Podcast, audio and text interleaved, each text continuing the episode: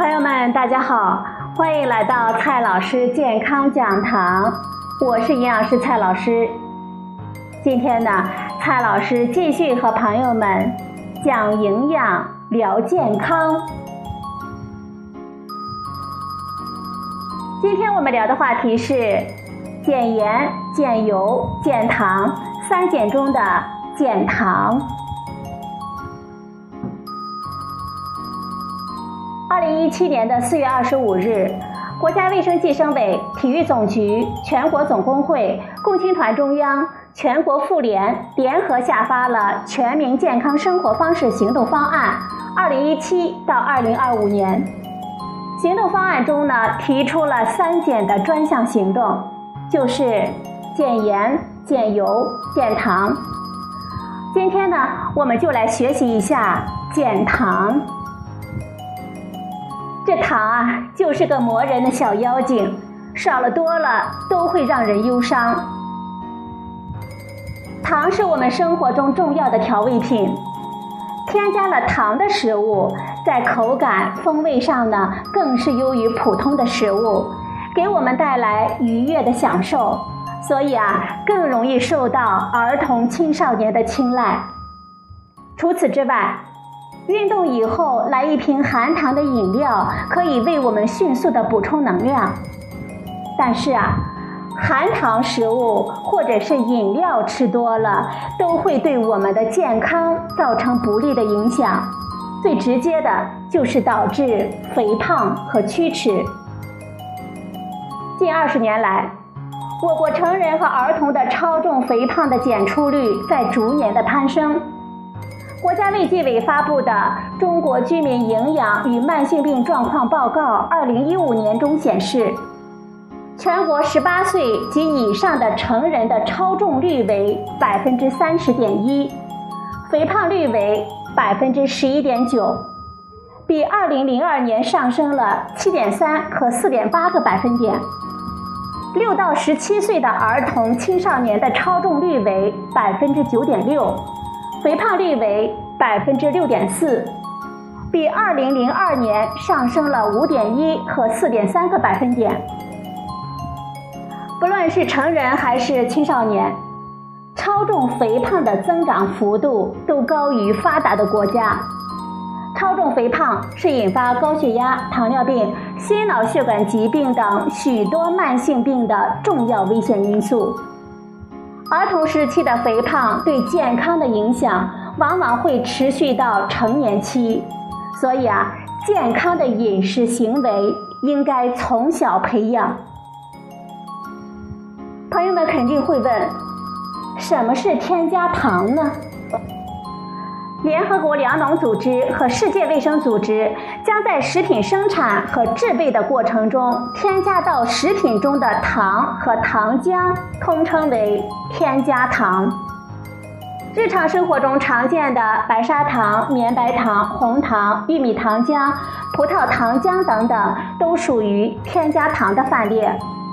这些添加糖主要用于生产市面上常见的，比如说汽水、果汁、乳酸饮料等包装饮料，以及甜点和糖果等食物。日常的烹饪、煮茶、制作果汁和糕点呢，也会用到部分的添加糖。我国用于茶、咖啡和烹饪的添加糖的总量并不高。含糖饮料占到了添加糖的百分之四十，是添加糖的最大的来源。而且含糖饮料饮用量大，很容易呢在不知不觉中就超了量。一项在我国九个省的追踪调查中显示，成人居民含糖饮料的消费呈上升的趋势。作为世界主要的饮料生产国和消费国。我国人均饮料的消费量快速的上升，由2010年的75千克上升到2013年的110千克，而且我国城市儿童吃甜食、喝含糖饮料已经成为一种习惯了。有报告指出，从1998年到2008年的十年期间。冷饮已经成为八到十四岁年龄段儿童青少年的首选零食，选择率为百分之七十五点四。虽然二零一二年的调查结果显示，我国居民含添加糖食物的供能比在百分之十以内，但是也提示我们，含糖饮料消费的迅速升高应该引起我们的重视。美国居民膳食指南二零一五到二零二零中明确指出。成人每天膳食中来源于食品添加糖的能量供应应该不超过总能量的百分之十。其中第三条呢是这样说的：限制添加糖、饱和脂肪酸的摄入，减少食盐的摄入。第四条中指出，居民要转向选择更健康的食物和饮料。二零一五年世界卫生组织健康指南中建议。添加糖摄入量不超过总能量的百分之十，最好呢不要超过百分之五。可以说，西方国家正在从甜梦中醒来。那么，我们国家何以解忧呢？唯有健康减糖。我国的饮食方式正在逐渐的西化，尤其是年轻人。对添加糖的追求愈演愈烈。今天呢，我们就给大家提供一些小妙招，来帮助那些沉溺于甜蜜的糖心人吧。第一个小妙招，少吃甜食。甜食中含有比较多的添加糖，一不小心呢，就会掉进甜蜜的陷阱。第二个小妙招。含糖饮料不是基本的食物，少喝含糖饮料，或者是不用含糖的饮品来替代，比如说白开水。第三个小妙招，学会看食品标签，配料表上呢有蔗糖、白砂糖、麦芽糖、果葡糖浆、浓缩果汁、葡萄糖和蜂蜜等等这些字眼呢，就提示添加了糖。